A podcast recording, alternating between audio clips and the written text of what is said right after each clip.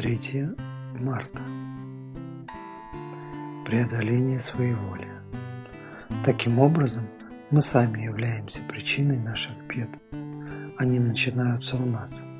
Алкоголик представляет собой законченный пример бунта своей воли. Но сам он, конечно же, так не считает.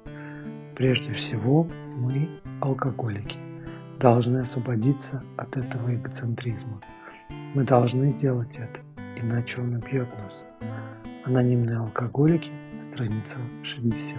В течение многих лет моя жизнь вращалась исключительно вокруг меня самого. Я полностью был поглощен собой. Эгоцентризм, жалость к себе, свои корыстия. И все это проистекало из гордыни. Благодаря содружеству анонимных алкоголиков – посредством повседневного применения шагов и традиций, при помощи своей группы и наставника, я получил дар, способность, если я того пожелаю, убрать свою гордыню из всех жизненных ситуаций.